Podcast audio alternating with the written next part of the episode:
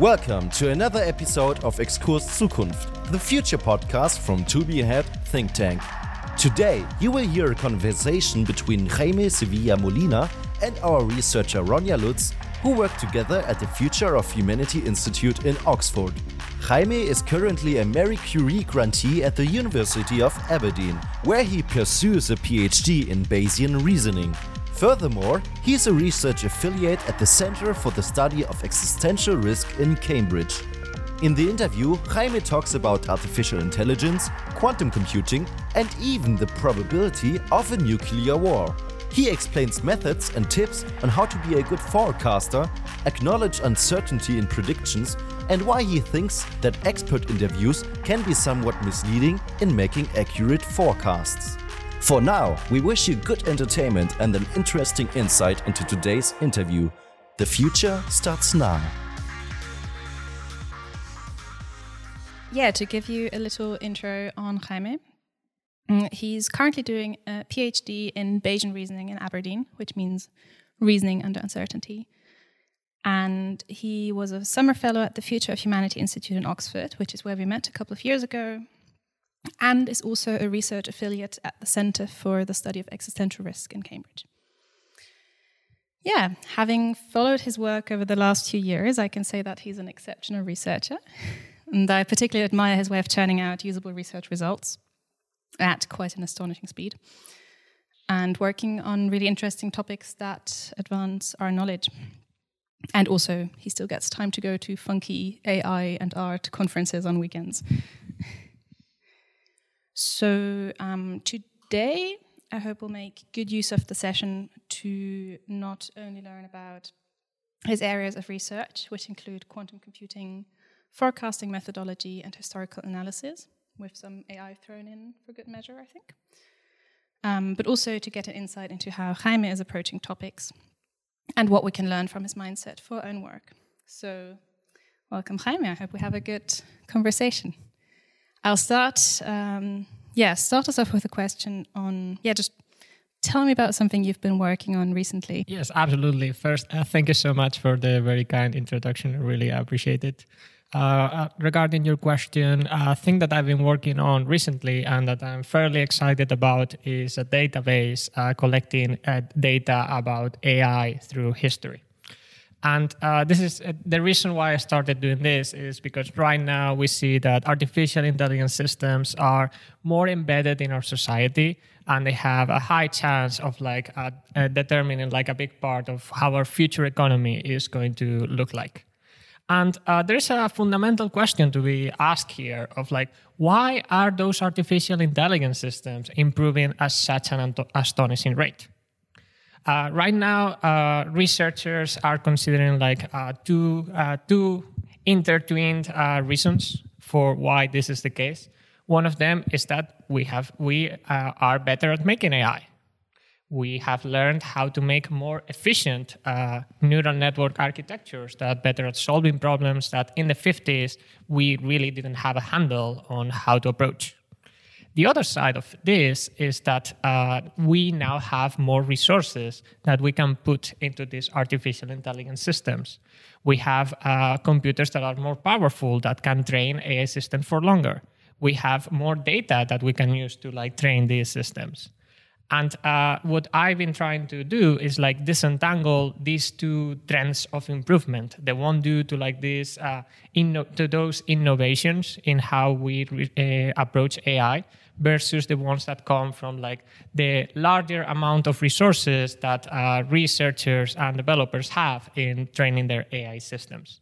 I'm very excited actually that we already have collated uh, the biggest ever uh, database in terms of like amount of uh, amount of like parameters of the AI system, which like roughly is a measure of like how complex AI systems have been uh, through the time. So is the idea something like we have two driving factors here, which is like one kind of knowledge breakthrough or like improving our knowledge on how to train AIs and build AIs, and the other one like how many like how much resources we throw on it, and you are trying to kind of track which of these drivers like how important they are respectively. Absolutely, exactly. That's what uh, we are aiming to do. Yeah, cool. And you've been so you've said you've already made some progress on that. Like, do do you already have like a sense of where this is heading, or like what's driving progress at the moment? So definitely, it's still very early for any firm conclusions. But uh, one interesting trend uh, that we observed uh, has to do with like the deep learning revolution. So in 2012, uh, around 2012, for the first time, we had that uh, deep learning techniques uh, surpassed more classical approaches to image classification and w- it was deemed like an inflection point in the history of AI, where like suddenly we had like this new powerful concept of like uh, deep learning that we were going to be able to use in order to like solve uh, many other issues. And actually, what I observed uh, when looking at the trends of like the parameter uh, parameter sizes in those artificial intelligence is that there really wasn't like a, an apparent discontinuity there suggesting that it was not so much a revolution, but just like the point where like the trend of improvement of deep learning caught up to like the more traditional methods. Oh, so that's really interesting. It's like the technology itself is not showing discontinuous progress, but it's more like kind of a salient threshold where we're like, oh, it's kind of getting better at humans at this thing, and therefore it feels like a big thing. Yes, exactly. And not only is about comparing this to humans, but also comparing to uh, to uh, other techniques that we had been using up to that point for like automatic uh, image recognition. So, would you say that that progress has been linear? Uh, that's that's like a, a tricky question. Uh, I don't really uh, like. I think it's like misleading to think in terms of like linear versus exponential versus other things. I definitely have observed in my data that uh, the rate of progress uh, is increasing, which suggests uh, that is something more akin to like what we will call like an exponential rate of progress. So like the progress itself, itself, uh, the rate of change, the rate of improvement is proportional to like the amount of progress we have made so far. And since I can see like a confused face, just like let me see. Like I think that the really important thing is like distinguishing between a rate of progress which is constant versus a rate of, rate of progress which is accelerating. And definitely right now we still see like uh, uh, we, we still see a trend of acceleration. Um, one thing i found interesting in your work as well is the paper you published on quantum computing a couple of years ago. Um, particularly so you were doing forecasts on quantum computing or like kind of doing an assessment of um, areas where investing in quantum computing or like in kind of philanthropic investing investing might be useful and what I found interesting is that you seemed less enthusiastic than other people I know about um, the potential of quantum computing. Yeah, tell me more. yes, absolutely. So there were actually like uh, two parts uh, to this work. One of them was like about assessing the, the theoretical capabilities of like what we will be able to do with like quantum computing, whereas the other was more about like okay learning when are we going to achieve like each of those hypothetical uh, capabilities. And i come out i come out as like definitely like less enthusiastic on both uh, on, on both topics than like uh, other uh, uh, other experts who have engaged with it. Uh, regarding the regarding the the capabilities when i started to think about like okay how, what is like a good way of thinking about what quantum computing can do and uh, in the end, uh, my metaphor, my way of like explaining to people like what you can do with a quantum computer is sort of like a very specialized accelerator unit. Like right now in your computer, you're going you you have a graphical card. That graphical card is optimized to perform a certain set of operations like very well, very fast. But it, it is not useful for like other kinds of operations and this is sort of what we're going to see i think with like uh, with like quantum with like quantum computing. There is a particular set of problems for which quantum computing is like very well positioned to solve. But outside of those the gains are like far more, far more modest than uh, what we naively uh, would expect. So within which areas are we going to see most change as a result of quantum computing? Uh, I will say crypto security uh, without a doubt. And this is going to be actually a kind of like a bad change in a sense, because what we're going to find is that uh, our current modern, uh, the, our current modern uh, infrastructure for online security, it doesn't withstand uh, the uh, quantum computing in the sense of it's it's predicated on the inability of modern computers to solve like a particular type of problem that actually will uh, will be very easy to solve uh, with a quantum computer. So the idea is a bit like a quantum computer can just guess passwords very well, and therefore all our passwords are not going to be secure anymore. Uh, it's a bit more complicated that, than that, uh, but essen- uh, essentially, every time that you make like an online transaction, uh, a sort of like encryption happens, and a quantum com- a quantum computing will be able to break uh, that kind of encryption.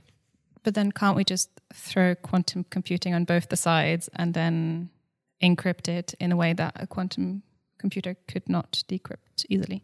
Uh, so right now we're working very hard on developing a post-quantum uh, cryptography. But uh, it's important to understand that this post-quantum cryptography has actually little to do with quantum computing itself. It's about developing like new standards of security that will with that uh, that uh, a quantum computer will not be able to uh, solve easily. But uh, quantum computing itself will not be used to implement these post-quantum cryptography techniques actually uh, I interviewed like an expert from the uh, from the NIST, from the National Institute of Standards and Technology, who is uh, leading uh, a program in order to uh, create a new standard for post quantum cryptography. And what I found is uh, there is already like many many feasible proposals that are being considered and now it's more of a process of like examining like these proposals and, and deciding which one they are finally going to choose uh, as a standard for future security. Okay yeah that makes sense. Um, talking about the paper i'd also be curious to learn more about I guess like how you approach the topic um, and what your methodology is in thinking about those kinds of questions. Right. So how I mentioned before, uh, my work on quantum computing had like these two two interrelated topics, right? One about thinking about what are the capabilities, and the other one thinking about when are we going to reach them. For thinking about the capabilities, essentially my process was more of like uh, I, position myself as a skeptic I just like uh, collated information in like the uh, on like uh, from the big players on like how how they believe that quantum computing is going to benefit them. So why why is IBM up investing so much money into quantum computing? What problems they are like uh, hoping to solve, and then kind of like digging a bit deeper into like uh, those problems and like understanding the technical issues associated as well as comparing them with like what would be easier ways of making progress on the same problems that they that uh, they uh, aspire to solve. And many times i will find that uh, despite uh, the, despite like the, the hype around quantum computing there is uh, there is like the case for saying like well there are much much lo- much much lower hanging fruit on like other techniques that you could use to uh, address things like automatic uh, drug discovery. Or one, one, one example that is like very salient uh, these days is protein folding. Like one of the reasons why uh, uh, some people were interested in quantum computing was the promise that we will be able to predict uh, how proteins fold more efficiently. And it turned out that we didn't need a quantum computer to solve that, as has been recently shown by the artificial intelligence developed by uh, DeepMind. Okay, so in a sense, like some of the developments are kind of a hype, you would say, or yeah. Yes, uh, ab- absolutely. I think there's like a lot of hype around the topic. I think quantum computing is a name that invites controversy. Sounds lovely. Um, so yeah, for for the part where you were div- like, so the second part where you were um, forecasting, as I understand it, developments. Yeah, can you tell us what you forecasted, what you found? Absolutely. So uh, this is a this is a topic which is very interesting to me. It's like central to my interest about how can we think uh, about the future in a rigorous way. And uh, to my surprise, uh, when I started working on this, there was like uh, very little work done. Uh, uh the the uh, apparent there were like very few reports that uh, or work that was willing to be courageous enough to actually make concrete assertions about how quantum computing could be will be developed. Will it be a matter of years? Could it be a matter of a matter of decades? And uh, for the, to the extent that those things were done, they were mostly done on like uh, experts expert opinion and like intuitions, rather than like actually looking at how the development uh, has gone over the last uh, 10 years and like trying to extrapolate that into the future. So I aim to like fill that gap. I, uh, I created a database, uh, which is also uh, publicly available, of like quantum computers that have been developed in the last 20 years and I use the data about those quantum computers in order to like extrapolate. Okay, how big are quantum computers going to be 10 years uh, from now, uh, 40 years from now? How accurate uh, will they be? How uh, well adapted will they be to to sustain like the some problems inherent to uh, to uh, the operation of like quantum computers? And using using that data, I just did the calculation of like okay for like the two main applications of for, for like the main application of quantum com- uh, computing for uh, solving these uh, complicated puzzles that nowadays pro- that nowadays are protecting our uh, our security. How big of a compu- quantum computer do you need in order to uh, in order to like uh, solve these these problems? And I just enter the numbers. I use some fancy statistical techniques in order to in order to like draw like an uncertain uh, uh, draw like a, uh, some trends uh, with some uncertainty into the into the future. And then i uh, i verified that well in the absence of like a new breakthrough if like the trends stay constant then uh, or stay progressing at the same rate that they have so far it's very unlikely that we will have quantum computing large scale quantum computing by the end of the of the decade or even the next two decades Okay, so basically, you're doing um, you're analyzing historical data to make inferences about um, the future, kind of like extrapolating trends from the past data, um, with the big caveat of like breakthroughs. Yeah, that seems interesting. Like, what do you think is the likelihood of a breakthrough happening within the next couple of years? So this is a this is a very interesting question. Uh, what I have been thinking more about is uh, from kind of like an outside view perspective on this topic. So I haven't been thinking so much about like the likelihood of a breakthrough in quantum computing specifically, but rather I've been thinking about how likely is a breakthrough in like any tech, uh, any uh, trend of technological improvement.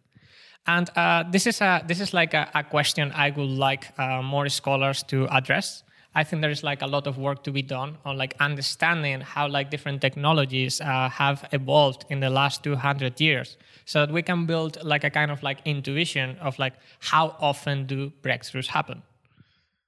So a bit like the the work of AI impacts on the discontinuities project, right? Absolutely, absolutely. So uh, Katja, Katja Grace and uh, and her colleagues wrote like a wonderful report where like they looked at like some of these technologies and did like a preliminary analysis of like how often do these breakthroughs happens. And I like uh, I definitely like uh, use that work uh, to to inform my own about quantum computing. So you said that you didn't use expert interviews. I'd be curious what you think of the role of expert knowledge in forecasting in general? Uh, this is a this is a very interesting question because it's uh, one that I think we need to grapple with uh, very seriously. Uh, I believe right now, like uh, experts on a topic are not necessarily experts on predicting the future, and it creates like a, a, a strange dichotomy where like uh, the predictions that you can elicit from these experts are not as useful as you would like. I'm actually very looking forward to participating on a on on a future tournament, uh, which is being organized by Tetlock and other, and some of uh, his colleagues, where they're going to be working on a hybrid forecasting tournament. They're going to bring together uh, experts uh, experts on existential risk and experts on uh, uh, or, and experts on forecasting in order to make predictions about like the ways that humanity could end. So yeah, what do you think is a skill set that someone needs to be a good forecaster? And like, how can it be the case that people who are, say, experts in quantum computing don't know what's going to happen within quantum computing or, like, say, AI or any other field? So, uh, Okay, so I feel like there are two two questions here, right? One of them is about how can you become like a good forecaster, and the other one is like why are experts uh, not uh, good forecasters? Uh, I think that like becoming a good uh, that uh, becoming like a good forecaster uh, is definitely something that we still don't have like a super good handle on. Even though there has been like some preliminary work that has helped us understand like okay, who is what kind of things can we do which like uh, which like will lead us to some uh, measurable improvements or like how we improve uh, how, how we improve our forecasts and okay so like let me let me go back like a sec uh, like a second here like uh, the big problem with like forecasting is that if i tell you something like what i just said to you about like oh we're not going to have like quantum computing in like in like two decades then uh, two decades from now like we will be able to like uh, verify whether uh, verify whether this is true or false but in a sense, that verification is going to be like uh, somewhat misleading, right? Because it's going to be hard to distinguish between like me being me being being wrong because I didn't correctly understand the trends that work that were at work versus me being wrong because the world is very complex and like uh, sometimes unpredictable things happen that will mess up with your predictions.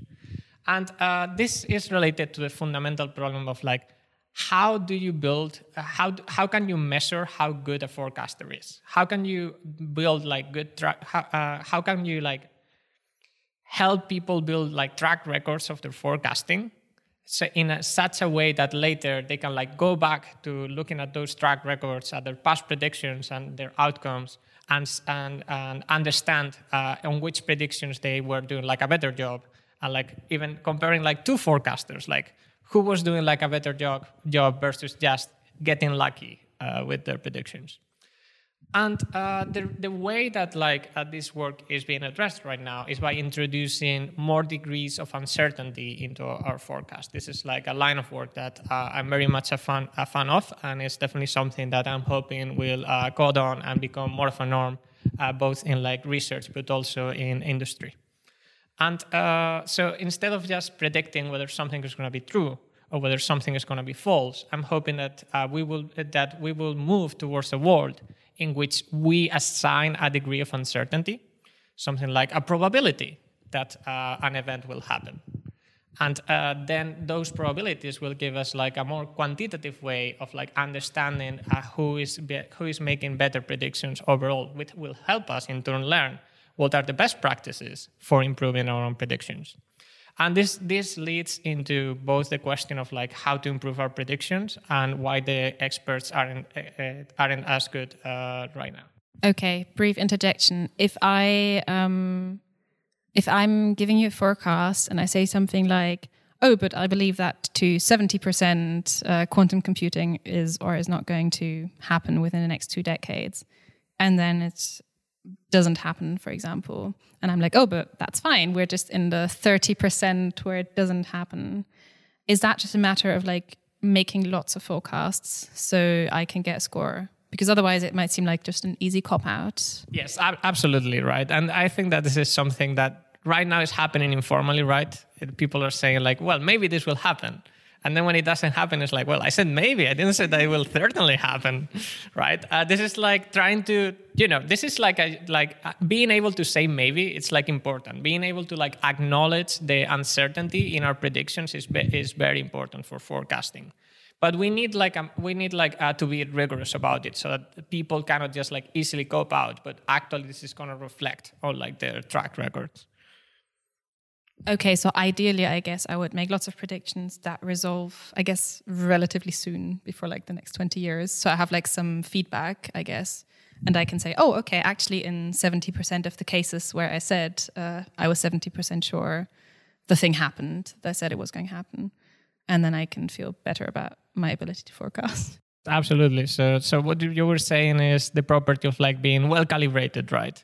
If like the things that uh, you assign 60% chance of happening happening happen 60% uh, of the time that's like a very good uh, indicator that you're on the right track that you're definitely eliciting uh, correctly your uncertainty about the topic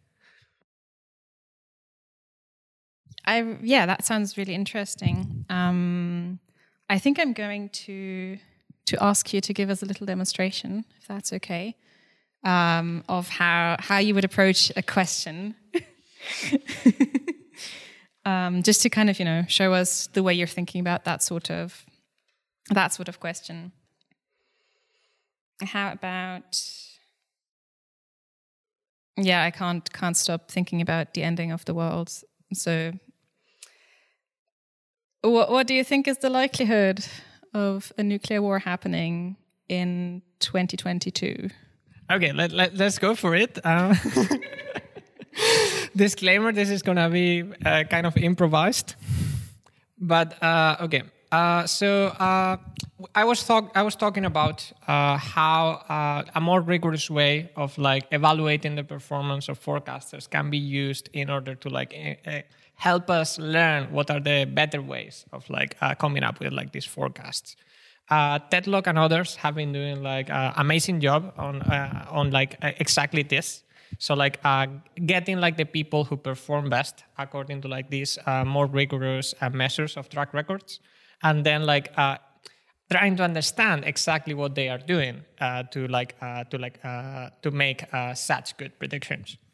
And I'm gonna share with you like like a few like a few thought like a few techniques that uh, have been shown to not only those are the ones that like us that like the people who perform very well on forecast are using but also when you teach those to other people they you can uh, you can see on them like a measurable improvement after the, this kind yeah and i think to clarify i guess the point of this exercise is not to arrive at a number of nuclear war in next in the next year. Um, that's why i chose the question kind of randomly. Like the point is more to get a sense of how you're approaching that sort of question, um, even with like relatively little prior knowledge, kind of, yeah, what ways of thinking one can apply to approach that sort of question. So, yeah. Yes, exactly. Absolutely. So, uh, I mentioned before that a lot of the work that I do is, in a sense, history, is about collecting data uh, in the past. And this is because what has happened in the past is a very good indicator of like how things may develop in the future. So uh, one thing that uh, su- that uh, for good forecasters tend to do is uh, look for what they call reference classes uh, for the prediction that uh, they are trying they are trying to work on.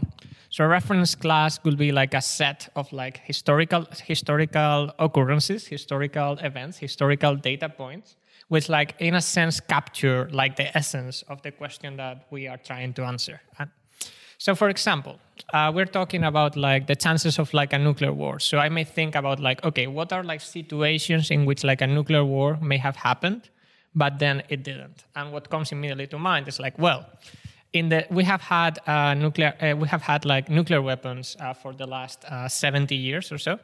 And uh, in not a single one of those, we have had a large scale nu- nuclear war, fortunately. So uh, this is uh, this is already like uh, some information that I can use in order to produce an initial an initial estimate on which to uh, on which uh, on which to base my predictions. So uh, given that there has been like 70 years without without nuclear nuclear war, I'm probably I'm probably not gonna feel like comfortable asserting as a first approach that the probability of like a nuclear war happening is like uh, is like uh, higher than like one in 70 because otherwise I would have expected to observe uh, one such uh, nuclear war. Yeah, just checking. So that's like your kind of base rate that you're starting off because that's what you know from the future so far like without taking any other information into account. Yes, exactly. So I'm trying to arrive at a base rate of how often do does nuclear war uh, happen. Trying to abstract away myself from the details of the situation and just looking at it from kind of like an outside view, from like uh, from like a distance, right? And uh, as I was saying, like I will not feel comfortable assigning like a chance that will be like uh, higher than like uh, one in seventy to start, because otherwise I will have observed uh, a nuclear war. So uh, I will have expected we will have had a nuclear war so far.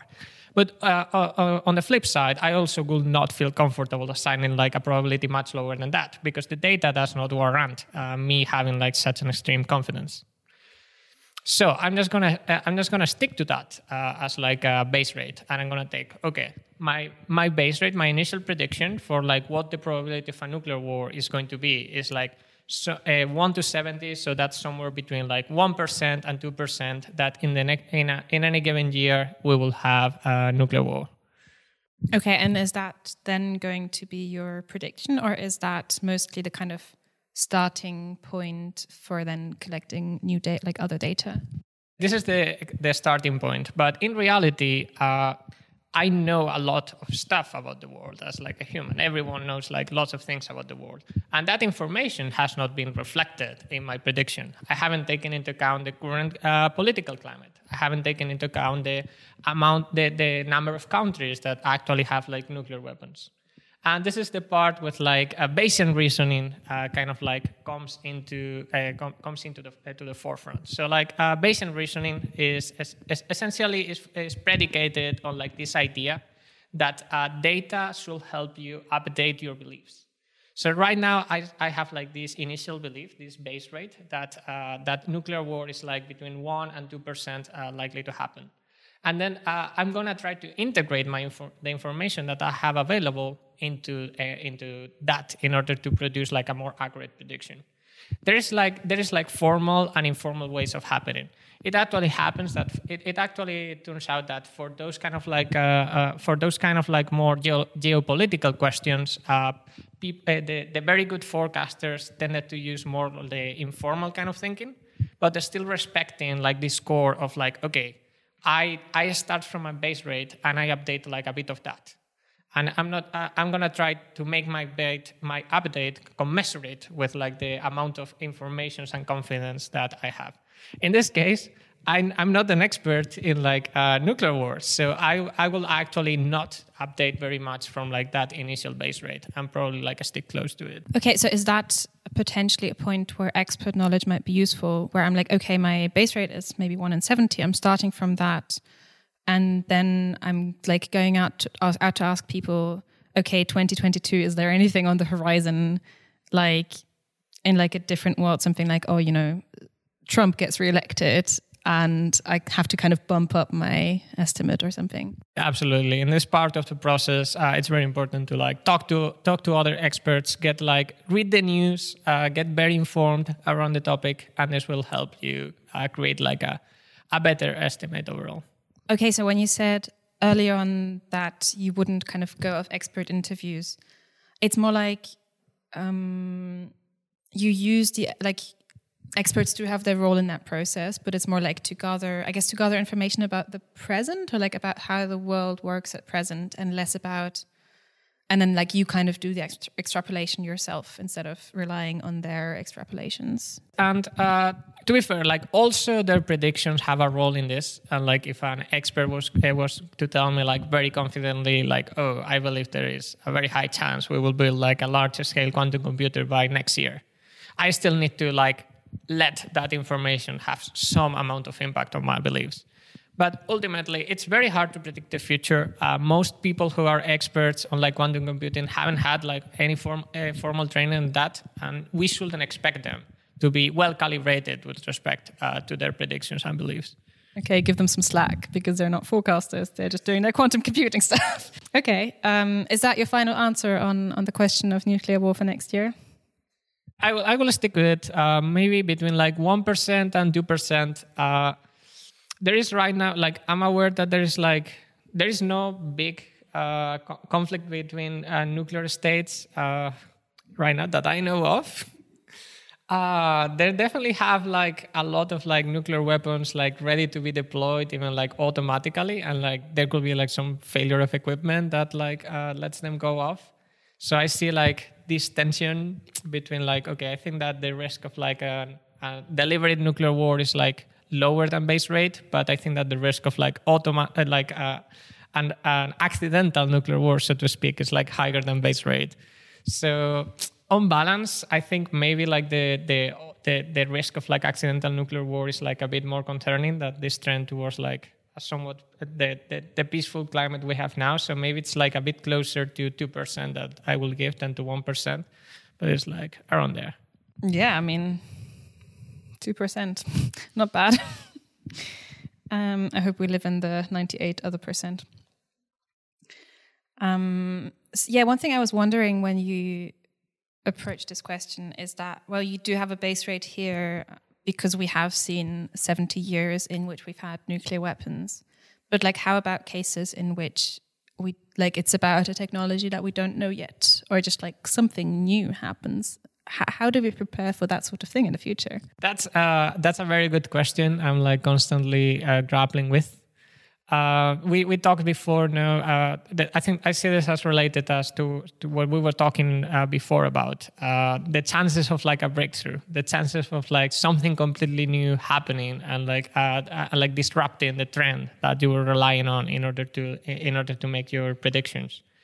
I I, uh, uh, this is a question I would like to understand better. Right now, my approach to it is like, let's understand uh, this kind of like disruptions better. Let's look at historical data on like when those disruptions disruptions happening, and though that information is gonna is probably going to uh, tell us quite a bit about uh, how often should we expect this kind of like uh, novel things to happen. Okay, so the approach is still similar, like learning from the past, but then I guess like finding yeah define like redefining reference class of like disruptions in general or something. Definitely like there's cases where like you can uh, you can do more than this right? Uh, where like you can come up with like hopefully a very uh, uh, hopefully like a not very complicated assumptions of like what will need to happen in order for like a new technology to have like an impact uh, not seen before and that can that can be like incredibly helpful for like reasoning about things we haven't seen so far. Like this uh, this for example is very relevant for like ai like for artificial intelligence. Like right now like we really like uh, we don't have like much evidence on like how ai is going to is going to change our lab- the labor markets right? And like yes we have maybe like some uh, past examples of like automation which like we can relate it to but also this is going to be like uh, in a sense uh, something completely uh, something completely new. And uh, in those cases it's uh, very useful to like build scenarios build like intuitions of like okay what what things can, uh, could like potentially like an ai do?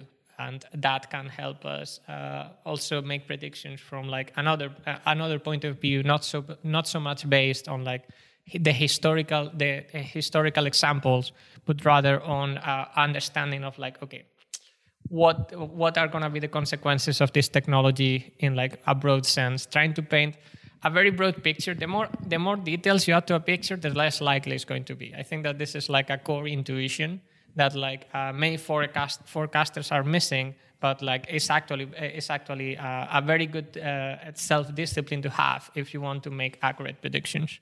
Why did you say that the more details are in your image, the less likely it is to happen? Tell me more. yes, absolutely. So if I tell you something about how artificial intelligence is going to disrupt exactly like this industry of like graphic design in and concretely is going to make it by developing like the, maybe this new way of like uh, building art out of textual prompts it's like okay this is like a this is like a very good prediction this is like uh, this is like a, a original one but it has like lots of detail on it. So it's going to be like less likely to happen that if i just tell you that okay ai is going to disrupt uh, uh, graphic design but i don't know the method. Okay yeah no that makes sense because you're just like making many many more claims. Um, but when you were talking about the kind of trying to figure out what the different technologies could do that that sounded to me a bit like you know making use of imagination, sort of. Um, I guess like science fiction. Do you think? Yeah, do you think that sort of imaginative thinking, like, what is and what should the role be of that sort of thinking in thinking about the future? Well, as I said, like uh, when I started my project on quantum computing, the, the first step that I did was like already uh, consulting like the the collective imaginarium of like what were the expected applications of like quantum computing. And in the end where those things uh, came from is like uh, that this process of like okay imagining what we can do.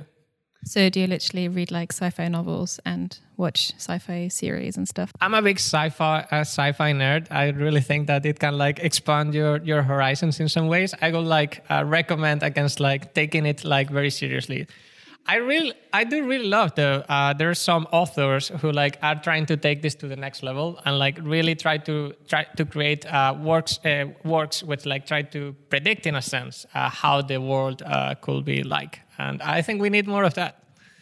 A bit like Age of Em or something. That's the book I had in mind. Uh. okay, fair enough. mm, so yeah, given that we're also working on the future, um, so have some overlap there. I guess I'd be curious um, if you have like a sense of what you'd be excited um, either for us to look at, to work on, or to kind of yeah, like basically what what can we what can we learn from you? Uh, this is a broad question. I'm not uh, intimately familiar with like all the work that uh, is being do- done here but uh, something that I could see as like hugely valuable both for the for both uh, for this business but also for the world at large is like conducting uh, sort of like retrospective studies. I think that we need to learn more about like the the science of forecasting, which in a sense I think is part of like uh, what this business uh, is trying to develop. And but the future is slow to come so instead, what uh, instead what uh, I will invite you to consider is to select some trends uh, that uh, and examine them up to the 80s, and then like check your predictions, uh, formulate predictions of like what what happened between the 80s and and and today and validate those predictions against what actually happened historically. Oh, so I'm like imagining I'm in the 80s and then like make a prediction for the 90s and then check whether that's correct. Exactly. So putting put, uh, this is the way of like showing that your method methodologies actually work by like uh, uh, putting them in like previous in like previous examples and like showing that actually you can use them to forecast uh, what's going to happen next. I mean, I can see that for uh, extrapolating from data, it seems a bit more difficult to replicate expert interviews. Maybe ask an old person who does not remember the last 50 years. That that that uh, that is a that is a challenge. That will be harder to to validate in it. I guess another thing I've I've found interesting was looking at uh, forecasts that people have made in like say the early 2000s about 2010 or 2020 I feel like uh, that's something we can definitely learn from, especially in terms. I, I, mean, I guess what I'd be curious about is if there are like any more systematic biases. Um, so, like, uh, I don't know. I've once read this thing about uh, people forecasting very specific things, but then kind of neglecting stuff like societal change, like neglecting that there might be like a feminist revolution or something. Um, yeah. Do you think there are like any um, systematic ways in which we are biased in our forecast, like in general, thinking about the future? Um, I would say yes. Uh, right now, I feel like I don't have like an interesting thing to add on top of what you uh, what you already said. Um, Thank you, Jaime, for what was a really interesting conversation on AI, quantum computing, and also how to make forecasts on these and other topics. I was really, really glad to have you here and to talk today. Thank you for having me today. It was a pleasure chatting. That was today's episode of Exkurs Zukunft, the future podcast from 2b AHEAD Think Tank. Thanks for listening. If you want to learn more about us and our work, visit our website or our social media channels. You can find the link in the description. We hope you got some interesting insights and look forward to welcoming you back for the next episode. Have a nice day and see you next time. Your team from Exkurs Zukunft.